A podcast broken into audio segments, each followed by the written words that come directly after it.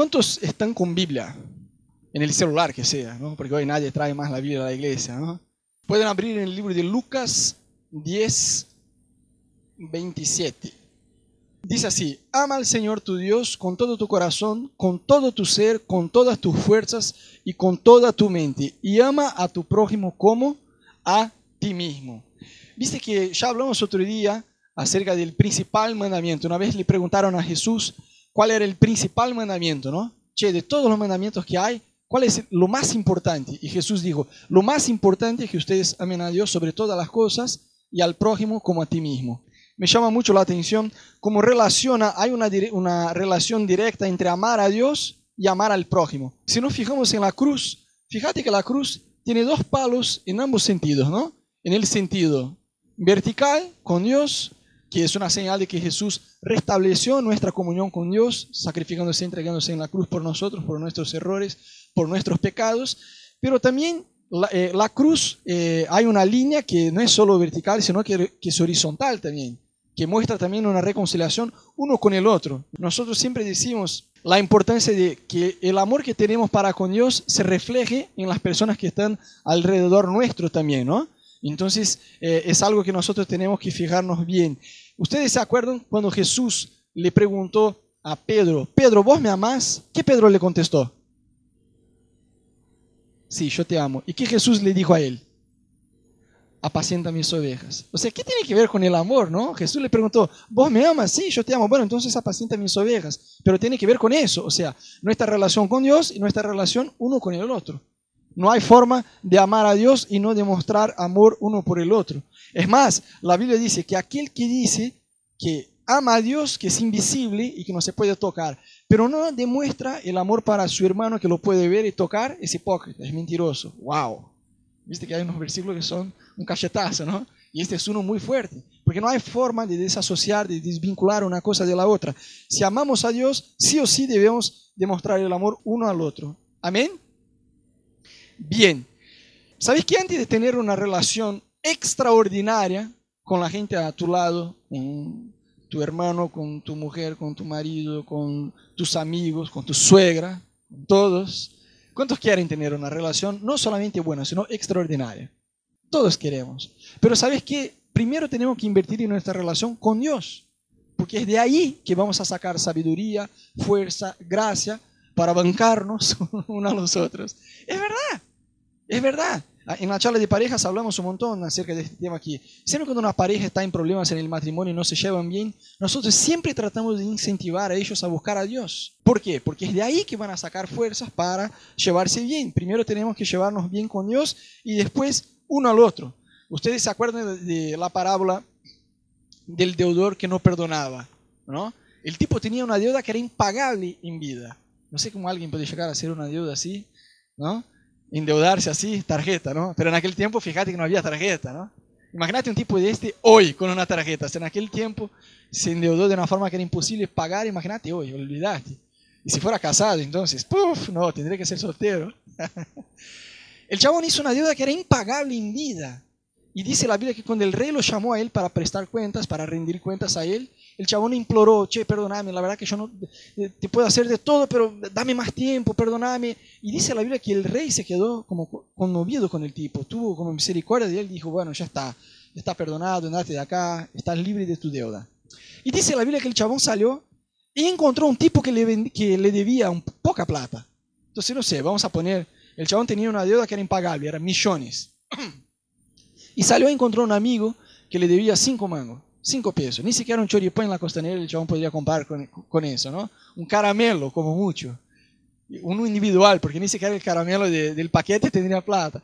Era un valor muy, muy chico. Y dice la vida que el chabón agarró el otro y empezó a decir, no, vos tenés que pagarme, vos tenés que pagarme. Entonces el rey se enteró de que el tipo había, no había perdonado a su amigo y se enojó y lo llamó y lo condenó. Y la Biblia muestra que la gran, eh, la gran indignación del rey era justamente el tipo haber recibido misericordia y no haber tenido misericordia del otro. Y eso muestra a nosotros cómo Dios funciona con nosotros. Dios es rico en perdón y misericordia, ¿sí o no? ¿Cuántos saben que Dios es rico en perdón y misericordia?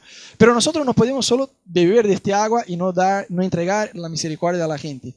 Tenemos que recibir el amor de Dios y entregárselo a Él. Si ustedes me piden, Rodo, dame un vasito de agua, yo te lo puedo dar. ¿Por qué? Porque yo tengo el vasito de agua. Pero si vos me decís, Rodo, dame un asado, bueno, aunque quiera, no, tengo como darte un asado, no tengo acá en mis manos un asado. Y con el amor es así. Cuando la Biblia dice, amen uno a los otros, perdonen uno a los otros. Viste que la Biblia es llena de uno a los otros. ¿Con qué amor uno lo va a hacer? Con el mismo amor que ha recibido de la parte de Dios. Cuando Dios pasa a ser parte de nuestra vida, el Espíritu Santo empieza como que a encontrar espacios donde todavía no había en nuestra vida, en nuestra agenda. Yo me acuerdo eh, muchos años atrás, cuando yo todavía vivía en Brasil, estaba en mi ciudad, en la ciudad de Curitiba, que es una ciudad al sur de Brasil, y caminando por una calle que era una peatonal, como si fuera Florida acá, hay una calle que se llama calle 15, igual que Florida. La diferencia es que no hay eh, cambio, cambio, cambio, pero es igual, es exactamente igual. Yo estaba ahí en esta peatonal, era como un viernes en el horario del almuerzo, yo me estaba yendo en esta época, yo todavía estaba en la facultad, y me estaba, yo estudiaba por la mañana, trabajaba por la tarde y anoche tenía un par de cosas de la iglesia. En el almuerzo yo estaba yendo de la facultad al trabajo, ¿no? Y ya estaba atrasado. Y mientras yo estaba ahí en la calle, había unos tipos que eran punkies, ¿viste? Que tiene, eh, son pelados acá, acá y solo un pelo acá como si fuera un gallo, algo medio raro, ¿no? Y había un montón de ellos ahí en, la calle 15. Y yo estaba como apresurado, ¿viste? Eh, quería llegar al trabajo a tiempo, no estaba orando, te voy a mentir si digo, che, yo estaba orando, yo estaba buscando, no, yo estaba cualquiera, andando por la calle.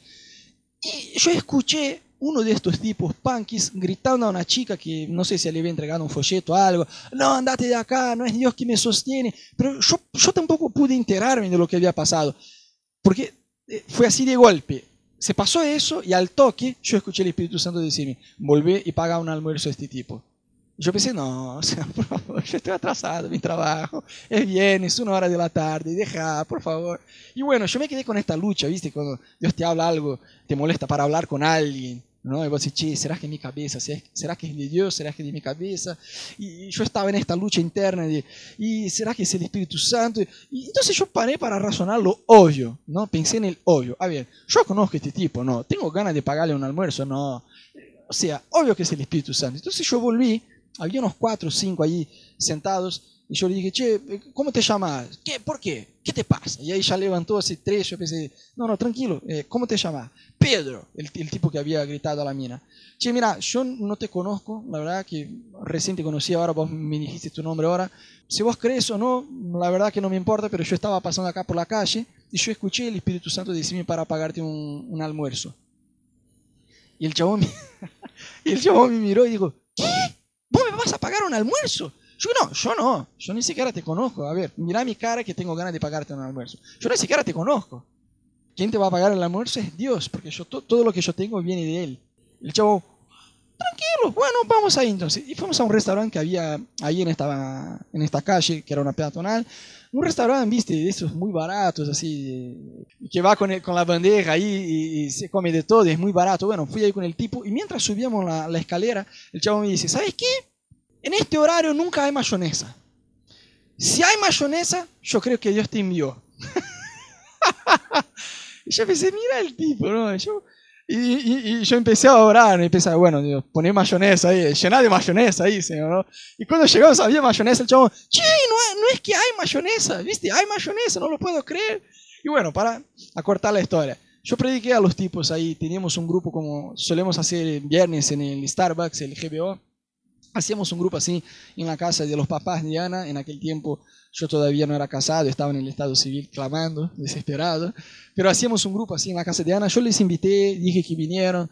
Y bueno, eh, me acuerdo que en un momento ellos dijeron, no, ¿sabes qué? Para nosotros es muy difícil eh, vivir en la calle porque eh, hay días que ni siquiera llegamos a comer y aún más antes de la una de la tarde. Cuando almorzamos, siempre después de las cuatro horas de la tarde, es muy tarde. Entonces en aquel momento yo me emocioné, ¿viste? y, eh, mi nivel de fe se fue a las nubes. Entonces yo le dije, entonces vamos a hacer así. Yo voy a orar por ustedes para que, eh, viste esta reunión que yo te invité, es martes que viene, y eso era un viernes. Yo voy a orar para que Dios te, te sostenga en estos días y que vos puedas almorzar todos los días antes de la una. Y yo creo que eso va a pasar. Y internamente yo pensé, Jesús, arreglate vos, ahora está con vos. y yo oré con los tipos y el me dijo, che, loco, si eso me pasa a mí, te lo juro que voy a tu reunión. Bueno, entonces fíjate en lo que está diciendo, porque no es a mí que vos me estás prometiendo. ¿eh? Bueno, llegó martes, obviamente ellos no vinieron, y el miércoles yo volví ahí a la calle. Entonces, porque yo estaba seguro que Dios lo, había sostenido a ellos. Entonces encontré uno de ellos que era más tímido y empecé a hablar con el tipo, mira, ¿por qué ustedes no vieron? Decime si Dios no sostuvo a ustedes estos días. Ellos sí, no, la verdad que sí. Y yo, le dije, yo voy a orar no para que ustedes tengan que pedir a la gente, sino que más personas como yo pasen por la calle y Dios traiga a estas personas hasta usted. Sí, sí, sí, la verdad que Dios está. ¿Y por qué ustedes no fueron? No, porque viste, nosotros vendemos un par de cosas, porque vendían pulsera y de todo, ¿viste? No, y nosotros no tenemos tiempo. No tenemos tiempo, por favor. Entonces yo fui a los otros tipos y, llegué y dije, che, ¿y cómo fue la semana? Y uno, un cara dura, me dijo, oh, la verdad que dura. Yo no, deja de ser cara dura. Yo hablé con, con Marcio, que es tu amigo, que me dijo que todos los días alguien vino a pagarte un almuerzo a ustedes. Sí, el, chabón se puso avergonzado, ¿no?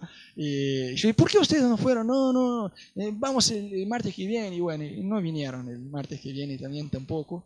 Eh, dijeron que iba a venir y no vinieron. Pero ¿por qué yo estoy contando eso? Cuando nosotros entendemos este versículo, que debemos amar a Dios sobre todas las cosas y uno al otro, o sea, amar al prójimo como a ti mismo, vos te dispones a Dios para que Dios pueda eh, mover tu agenda. Si estás yendo al trabajo, estás atrasado y Dios te dice, para y, y, orar con esta persona. Bueno, yo me detengo acá un cachito y voy a orar con esta persona y voy a demostrarle el, el amor de Dios a esta persona. Entonces, hay una gran diferencia a mí me, encantan algunos personajes de la Biblia. Eh, y Abraham, hay una gran diferencia entre Abraham y dos discípulos de Jesús, más específico, Santiago y Juan. Abraham estaba intercediendo, Dios había dado una sentencia de que iba a destruir una ciudad llamada Sodoma y Gomorra. En realidad eran dos ciudades que eran vecinas. Y Dios dio una sentencia, yo voy a destruir esta ciudad, ambas ciudades, porque ellos están pecando y su maldad ha llegado hasta mí. Y le comunicó a Abraham, pero Abraham tenía un pariente que vivía ahí. Y obviamente no era la suegra, porque le intercedió por la ciudad, ¿no? Si fuera, sí, señor, amén, dale con todo. pero no era la suegra, eh, su sobrino Lot vivía ahí. Entonces Abraham, seguramente preocupado con Lot y con su familia, pensó, bueno, voy a empezar a interceder. Y dice la Biblia que el chabón empezó a hablar con Dios, Señor, pero mira, ya sé que Sodoma, ahora versión eh, de la Biblia de Rodolfo, ¿eh? eh che, escuchame, viste que Dios era porteño. Vos sabés que ahí, Sodoma y Gomorra, hay mucha maldad, ya sé que vos vas a destruir todo, pero supongamos que hubiera 50 tipos que fueron justos ahí, que temen tu nombre. Por amor a estos 50, aún así vos ibas a destruir la ciudad. Y yo dice, no, si hay 50, yo perdono la ciudad. Y yo me imagino habrán pensando, bueno, ya no sé cómo va mi familia ahora, si Lot dio con todo y hizo un par de hijos, ¿qué, qué onda, no?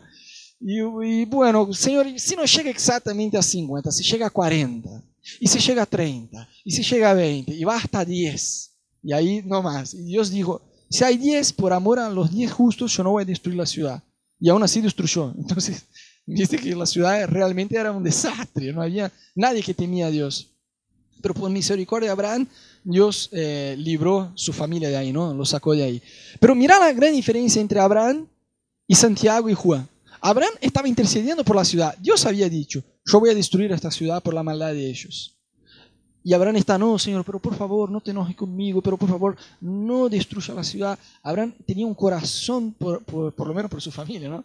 Estaba intercediendo por la ciudad. Y en, una otra parte de la Biblia, vemos que Jesús fue, pasó por una aldea y en este lugar no fue muy bienvenido ahí. La gente no lo recibió muy bien. Entonces los, los discípulos se enojaron y dijeron, Señor, si vos querés, nosotros podemos orar y pedir para que llueva fuego del cielo y consuma esta ciudad. los tipos eran recontra desubicados. Yo me imagino que Jesús en algún momento miraba a los discípulos y decía, ah, por Dios, por mí, ¿no? Por mí, no los puedo creer. Estos tipos no me entienden nada. Quiere que, que invoquemos fuego del cielo y Jesús los retó a ellos porque ellos no estaban discerniendo el Espíritu Santo, no estaban discerniendo el Espíritu de Dios, la voluntad de Dios. Entonces, mira la diferencia entre Abraham y Santiago y, Juan. Y no solo Santiago y Juan, hay un otro tipo que, hay una, que, que muestra a nosotros una gran diferencia, que es Jonás. ¿Sabes que hay personajes en la Biblia que son muy torpes, pero demasiado torpes, como Judas? ¿Judas o Judas? Judas. Viste que Judas era un tipo muy torpe, pero si hay un otro que es un campeón de tan torpe que es, Jonás. Jonás de verdad es uno de los personajes de la Biblia que más me llama la atención por su burrez, por así decir. Porque el tipo, Dios le dio una palabra, fíjate, vamos a leer juntos. A ver. Jonás 1, de 1 a 3. Fíjate cómo empieza la historia de este chabón. La palabra del Señor vino a Jonás, hijo de Amitai. Anda y ve a la ciudad, eh, a la gran ciudad de Nínive y proclama contra ella que su maldad ha llegado hasta mi presencia. Jonás se fue, pero en dirección a Tarsis, para huir del Señor. Bajó a Jope, donde encontró un barco que zarpaba rumbo a Tarsis. Pagó su pasaje y se embarcó con los que iban a esta ciudad, huyendo así del Señor. Yo puse un mapa, porque viste, escuchamos ciudades que hoy tampoco existen y por ahí a veces nos cuesta entender un poco eh, cómo era el tema. Voy por acá que así todos pueden ver. En el punto A que ustedes ven acá en el mapa era donde estaba Jonás, ¿sí? Dios le dijo que viniera acá, hasta Nínive, que era capital de Asiria, ¿sí? Y el chabón simplemente agarró un barco y trató de ir para allá, para el punto C, para que tengan una idea cómo el tipo era desubicado, cómo el tipo realmente no quería obedecer a Dios, rumbó, se fue, se mandó a otro lado completamente distinto de lo que Dios, del lugar que Dios le había enviado, en el mar Mediterráneo. Entonces dice la Biblia que el chabón agarró un barco y se fue. Como, no olvidate, a mí que me importa Nínive, Nínive que se vaya al infierno, que todos se mueran, a mí no me importa nada. Y sabes que es un pasaje muy caro cuando vos tratás de huir de Dios. Porque imagínate, mira lo que se pasó al, chabón este. Dice la Biblia que el tipo se fue, trató de huir de Dios en, el barco, pero ves que vos podés huir de tu jefe, de tu marido, de tu esposa, de tus amigos, de tu pastor, de quien vos quieras, pero de Dios no hay forma de huir de Dios. No hay forma de huir de Dios. Y Jonás lo descubrió de la peor forma. Entonces el chaval entra en el barco, está tranquilo, como Dios me envió a Nínive, a mí no me importa nada Nínive, que se vayan todos al infierno, ellos merecen el infierno, yo me voy a Tarsis y por ahí está tranquilo en, el barco. Pero Dios de una forma muy poderosa tiene sus formas de conquistar el corazón de Jonás, de Jonás. Entonces dice la Biblia que vino una tormenta enorme sobre la mar, sobre el mar Mediterráneo. Dice la Biblia que eso tomó un nivel tan grande que hasta los marineros tenían miedo. Y es más o menos así, cuando uno va, se va de viaje en avión y la, la zafata, la zafata está tranquila y bueno, hay una turbulencia. Mientras la zafata se reía con las amigas, tranquilo, no pasa nada. Pero si un día tomas un avión y una zafata se pone a llorar, ponete a llorar igual porque la situación está fea.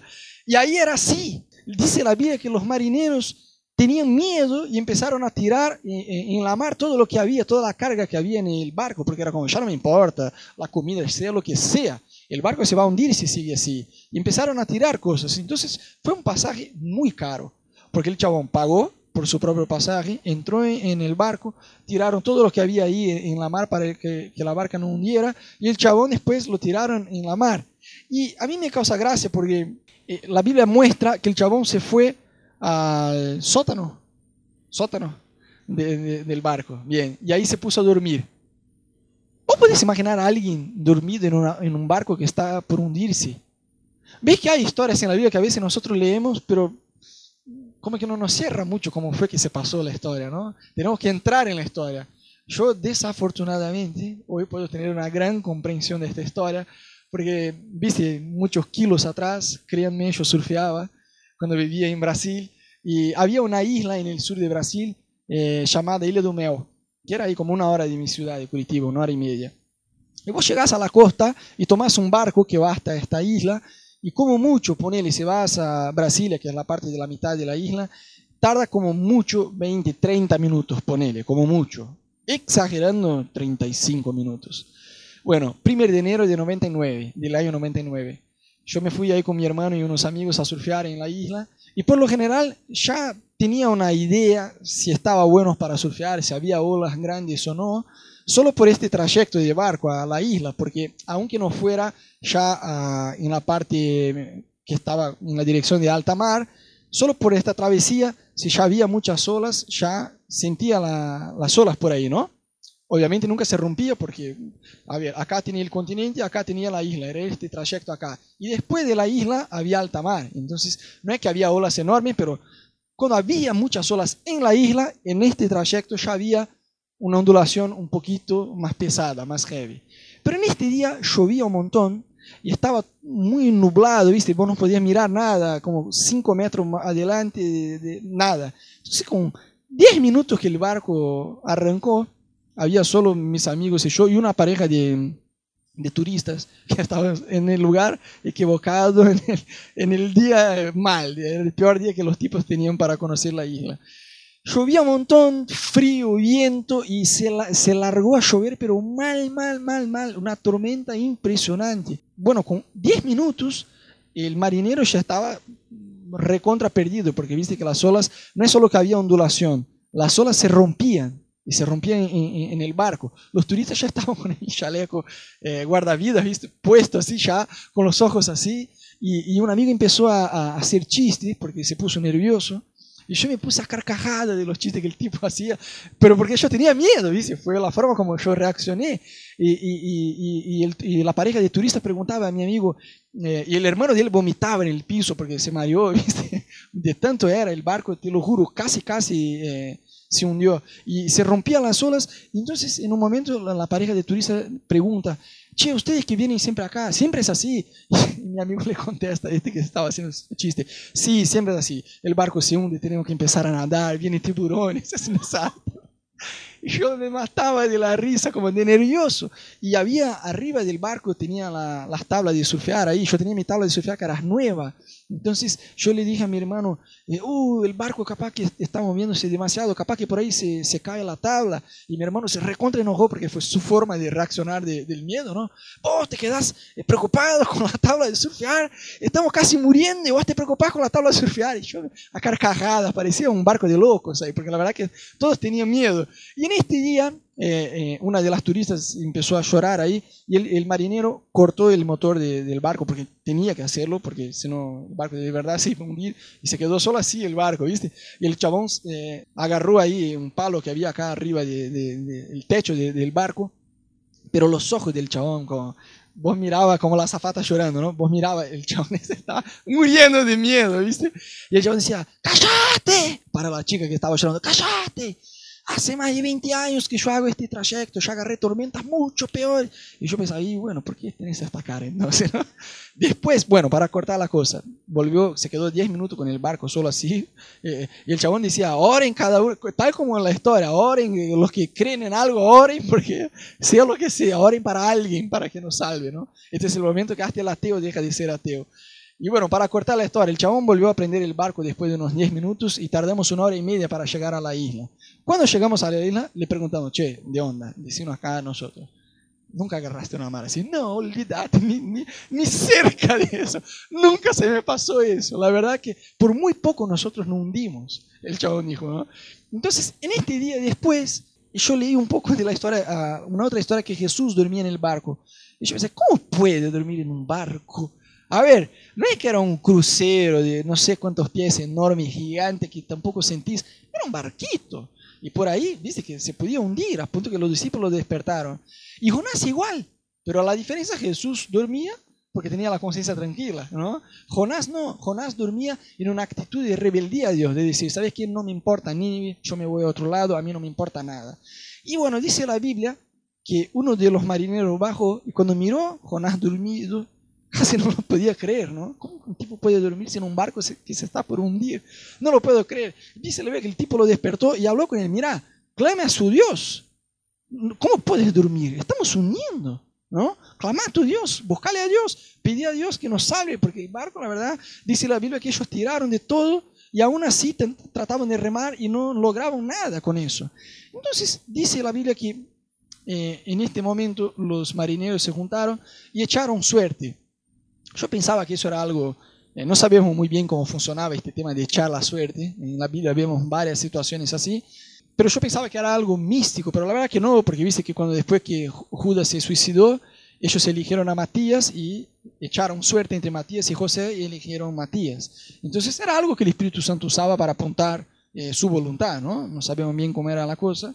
Eh, no se vuelvan emocionados a bueno, entonces echemos la suerte, ¿no? Eso ya se acabó tenemos el Espíritu Santo que nos guía, amén.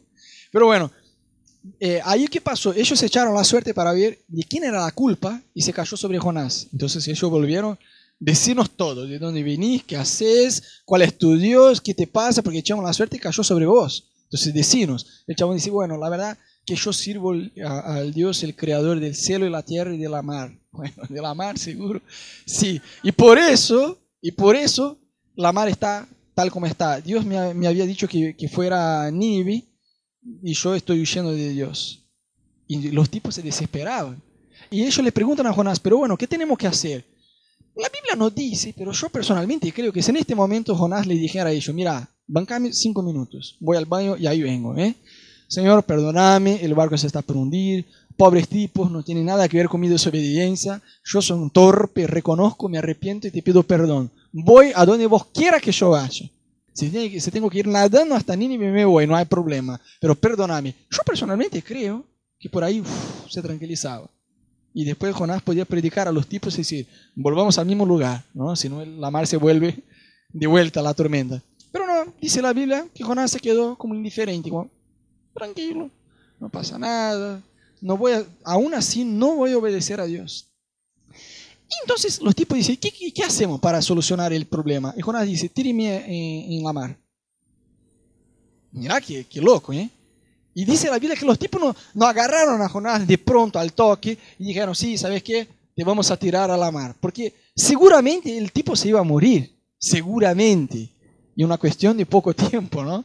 Entonces dice la Biblia que cuando Jonás le, le dijo a ellos, me tiren al mar, mirá el nivel de desobediencia de Jonás. Era lo contrario de Jesús. Jesús se dispuso a morir para obedecer a Dios. Jonás se dispuso a morir para desobedecer a Dios. Como, me muero pero no voy a Nínive. Estos tipos no merecen escuchar tu palabra, estos tipos no merecen tu perdón. Nosotros por lo general tenemos muchas veces miedo de predicar y de, compartir el Evangelio con la gente porque nos falta fe. No, la gente es cerrada, todos son cerrados, yo, solo yo soy abierto. ¿no? Pero por lo menos algo tenemos que aprender con Jonás, porque Jonás, el problema de él no era fe, él sabía que Dios es un Dios rico en misericordia y iba a perdonar a la gente. Entonces Jonás no quería que la gente fuera perdonada. Le faltaba realmente misericordia a Jonás. ¿no? Y al fin de, la historia de Jonás vemos cómo Dios trata de enseñar a él este tema de la misericordia como era algo realmente importante. Pero pasa que entonces él dice, me tienen al mar.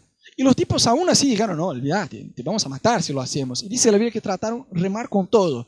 Pero llegó a un punto que dijo, bueno, ya está, morimos todos o se muere el chabón y listo. Entonces agarraron el chabón, oraron al Dios desconocido, vos que estás haciendo todo este lío, el tipo me autorizó a tirar al mar, eh, limpiamos nuestra mano de la sangre de este tipo, tomátelo, ya está. Y lo tiraron ahí al, al mar.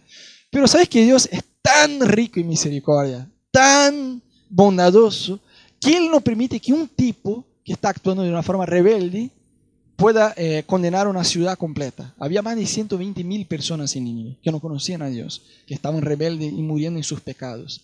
Entonces yo veo como Dios es bueno. Dios dijo, no, no, no, no, no, no te vas a suicidar tan sencillamente así. Yo te voy a enviar, la Biblia no dice que era una ballena, era un gran pez que lo comió y, y, tragó a Jonás. Y dice la Biblia que el tipo se quedó, ahí va la parte más importante, porque si soy yo al toque, me tragó, Señor, ya me arrepiento, sacame de acá, ahora por favor. Dice la Biblia que después de tres días y tres noches, Jonás dice, ok, me ganaste, si me libras, me voy a Nínive. Mirá qué testarudo que el tipo era, ¿eh? Entonces dice la Biblia que después que el tipo se arrepiente y dice, ok, voy por donde vos quieras, dice la Biblia, bueno, ahí lo, el gran pez se lo tragó, y dice la Biblia que el pez, que Dios le dio un orden al pez que lo vomitara en la playa. Y ahí me impresiona porque de vuelta dice la Biblia que al toque que, que se pasó eso, Dios vuelve a hablar al, chabón. Andate a Nínive. Yo creo que Dios no, no, no, no, era necesario volver a hablar, ¿no? Pero viste que Dios vuelve a hablar. Después que el chabón es vomitado por, por el pez, andate a Nínive. Yo creo que Dios habló porque era capaz que el chabón no, no fuera a Nínive, aún pasando todo lo que había pasado él. Entonces el chabón se va a Nínive, aún no teniendo misericordia de la ciudad, y empieza a predicar a ellos. En realidad no es una prédica de misericordia. Gente, Dios es bueno, mira lo que dice la Biblia, hasta porque la Biblia en aquel tiempo no, no estaba como la conocemos hoy. La prédica del chabón era una prédica en contra de la ciudad. 40 días más Nínive va a ser destruida por completo. El chabón va predicando así tres días, dice la Biblia que tardaba tres días para recorrer toda la ciudad, y después de tres días predicando en contra de la ciudad, dice la Biblia que cuando el mensaje llegó al rey de la ciudad, todos ellos se pusieron a ayunar y buscar a Dios y arrepentirse de sus pecados. Yo entiendo Jonás tener miedo, porque de verdad el imperio asirio era un imperio muy, pero muy violento. Que hubo una vez que ellos fueron a invadir una ciudad y el tipo que vivía dentro de la ciudad, el rey de este pueblo, cuando se dio cuenta que eran los asirios que estaban tratando de invadir, ni siquiera intentó luchar. Dijo, mira chicos, ya está, ustedes son unos capos, ya sé que no hay forma de ganarle a ustedes, entren en la casa de ustedes como quieran, por favor, pueden tomar nuestra ciudad. Lo único que yo les pido es que no derramen ni siquiera una gota de sangre. Entonces el chabón abrió la puerta de la ciudad, el imperio asirio entró y enterraron todos vivos, sepultaron a todos con vida.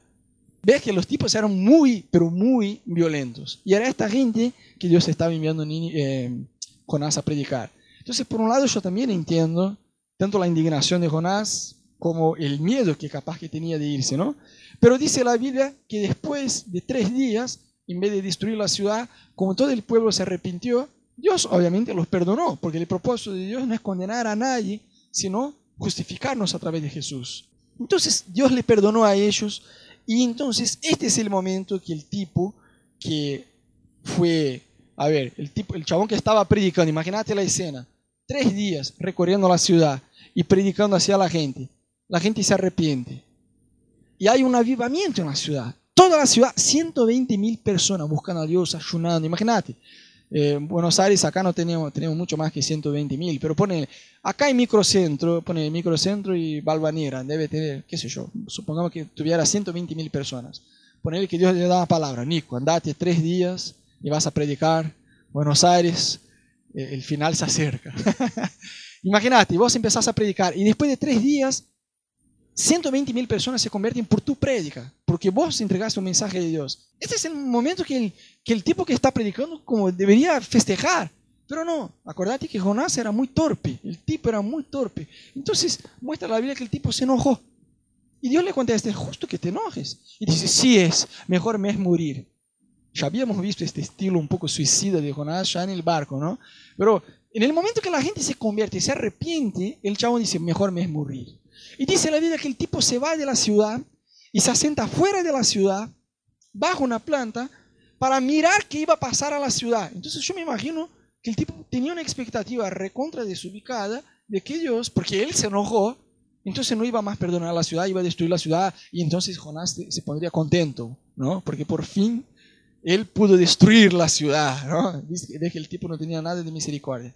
Entonces, para enseñar al chabón en qué debería tener eh, compasión, Dios hace crecer una planta, de un día al otro, al toque, le hace sombra en la cabeza, y dice la Biblia que Jonás se alegró demasiado, porque sopló un viento y había una planta que lo cubría a él. Entonces el chabón estaba tranquilo y se puso demasiado alegre. ¿Ves qué tonto que era? ¿no? El chabón se enoja, se va de la tristeza a la alegría al toque. Y después dice la Biblia que Dios envió un gusano para herir la planta y la planta se marchitó. Entonces volvió a enojarse y dijo, Señor, mejor me es morir. Y Dios le hace una comparación al fin del libro de Jonás. Jonás, vos ni siquiera sembraste la planta. No, te esforzaste para nada para que creciera. Yo hice que la planta creciera en un día. Y al día siguiente yo envié un gusano para picar la, para herir la planta y la planta se murió y vos tenías misericordia, tenías compasión de una planta que ni siquiera sembraste, ni siquiera cuidaste, pero no tenés misericordia de una ciudad entera de 120 mil personas que no sabe distinguir entre la mano derecha y la izquierda. Dios estaba diciendo a él, hey, hey, estás muy desubicado, estás muy desubicado. No puede ser que no sientas compasión por esta ciudad.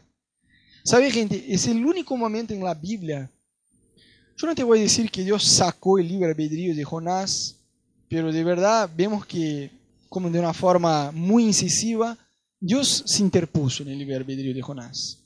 Y yo entiendo con eso que Dios está diciendo a nosotros que no debemos, nosotros no tenemos el derecho de negar misericordia a la gente, de no, de no comunicar a ellos, de no alertar a ellos acerca de la realidad de Dios. No podemos ser creyentes egoístas que estamos en la iglesia.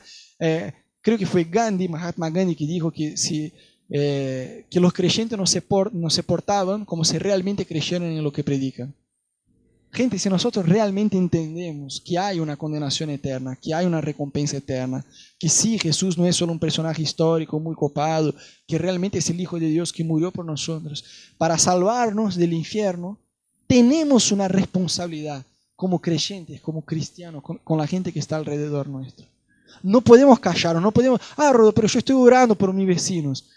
Bueno, pero mientras oras, ellos están yendo al infierno. Está bien orar, no es que no debes orar, pero más allá de orar, tenemos la responsabilidad de predicar a ellos, de compartir nuestro evangelio. Pero Rodo, la verdad que yo no sé, capaz que digo algo de la Biblia que está mal, y capaz que mejor hacer primero un curso de teología. No, vos tenés una historia con Dios. Por eso estás acá, ¿sí o no? Puedes contar su historia. Una vez en Brasil yo estaba, y con eso cierro, a veces tengo unas recaídas, si me voy a estar de madrugada predicando, pero no. Una vez yo en Brasil yo estaba en un colectivo y entró un chabón, yo estaba, yo me iba a la iglesia a tocar la batería, en aquel tiempo yo tocaba batería y tenían los, eh, las baquetas. Y un chabón re loco, ¿viste? Viene con un auricular y me pone en la oreja. Y yo, ¿qué, qué pasa? No, no, no, escucha, escucha eso. yo escuché, era como un ruido de la naturaleza, de una cascata, de pájaros. El chabón dice, che, ese es Reiki. Yo, ¿qué? Reiki. ¿Y qué es Reiki? No, es una técnica. Y yo ya saqué, ya, me enteré que era algo como de meditación, de algo muy así espiritual, ¿viste? De, las tinieblas.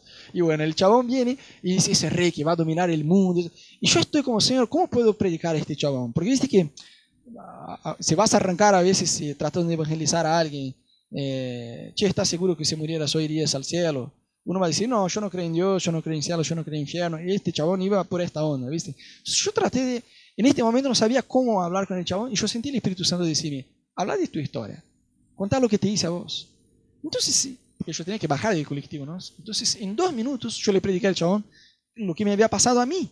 Porque ahí el, tipo tiene dos decisiones, ¿no? Va a decir, eh, ¿y por qué un tipo de este me va a mentir a mí? ¿Qué va a ganar con eso? No va a ganar nada, ¿me entendés? Entonces, por ahí yo pude predicar al chabón, tenía un folleto, lo entregué también y bajé del colectivo y listo. Pero digo, vos tenés una historia con Dios. No te quedes preocupado de, ah, pero yo no sé las palabras correctas, yo no me acuerdo dónde están los versículos en la Biblia. Yo tampoco, hoy tiene internet, metí en Google, ya está, ya te tira la referencia. Pero nosotros no tenemos el derecho de usar nuestro libre albedrío, de no predicar a la gente. Por eso Pablo decía, ay de mí si no predico a la gente. Hace algunas semanas atrás nosotros leemos la historia de Ezequiel 33. ¿Se acuerdan del centinela que vigiaba la ciudad?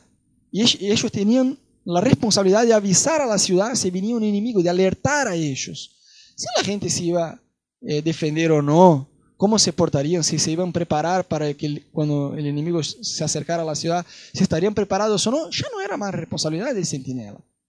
Pero sí sería responsabilidad de él, si bien el enemigo se acercara a la ciudad, no avisar a la gente, no alertar a la gente. Entonces nosotros tenemos que usar la influencia que tenemos, las amistades que tenemos. Hay gente en tu familia que necesita conocer a Jesús. ¿Y quién le va a predicar a ellos? Ah, capaz que hay un tipo ahí en la calle. No, vos sos familiar, vos conocés. hay, hay, gente que está alrededor tuyo que yo no voy a predicar. Semana pasada, semana retrasada, yo estaba predicando para el tipo que es un policía, que vive ahí en la... que vive, que siempre trabaja ahí en la calle. Vive, sí, con fuerza de expresión. Vive ahí en la calle donde, donde estoy yo, ahí en Belgrano. Yo empecé a hablar con el tipo y prediqué al chabón. Y, y, a ver, yo tengo que esforzarme, no es que yo estoy acá diciendo para ustedes si soy, soy un tipo que cada cinco minutos está predicando para alguien más. Pero yo tengo que esforzarme. Eh, otro día yo contaba a Katy y Rafa ¿no? que yo vendí hace poco la moto. No sé si estoy alegre o triste, pero bueno, la vendí. Eh, y, y, yo estaba con una sensación antes de vender la moto que la persona que iba a comprar yo tenía que predicar al tipo. Y de verdad conocí a un joven de Uruguay, muy buena gente, muy buena onda pero que no conocía a Dios. Entonces por ahí tuve la oportunidad de predicar 40 minutos al tipo. Entonces, más allá de vivir en Buenos Aires, muchos de ustedes, como yo, no son de acá, vinieron a la ciudad para estudiar, para trabajar, o porque conocieron a alguien de acá y se casaron, no, sé. Pero yo quiero decirte algo, Dios tiene un propósito para tu vida en esta ciudad. Dios no quiere solamente que vos vengas y vivir, ah, bueno, Buenos Aires es zarpado, es muy, eh, la ciudad es muy copada y ya está. Dios quiere que vos puedas tener esta conciencia de responsabilidad por el lugar donde está. Hay gente que está en tu trabajo, hay gente que está en tu familia, que necesita conocer la palabra de Dios. Y vos sos la persona que le va a predicar. A veces evangelizamos invitando a la gente para que vengan a la iglesia, ¿no? No, yo, evangelicé a un amigo. ¿Qué, ¿Qué hiciste? No, le entregué un folleto invitando para que venga a la iglesia. No, lo invitaste para venir a la iglesia, pero no lo predicaste. Evangelizar es compartir el evangelio. Nosotros somos la iglesia y si la gente no viene a la iglesia, la iglesia va hasta la gente. Amén. En algunos minutos vamos a tener la cena, pero quisiera orar con ustedes en esta noche porque nosotros no podemos tener esta actitud de Jonás de decir, ¿sabes qué? No me importa la gente o aún de una forma indirecta tener una actitud de indiferencia. ¿Sabes que lo contrario del amor no es el odio, es la indiferencia? Vos y yo no podemos tener esta actitud como cristianos, como hijos de Dios. Podemos y debemos predicar a la, gente, a decir el amor de Dios, a quién es Jesús. ¿Sabes? A veces damos tantas vueltas y no sabemos ni siquiera cómo empezar, pero Dios quiere ayudarnos. A veces es muy sencillo.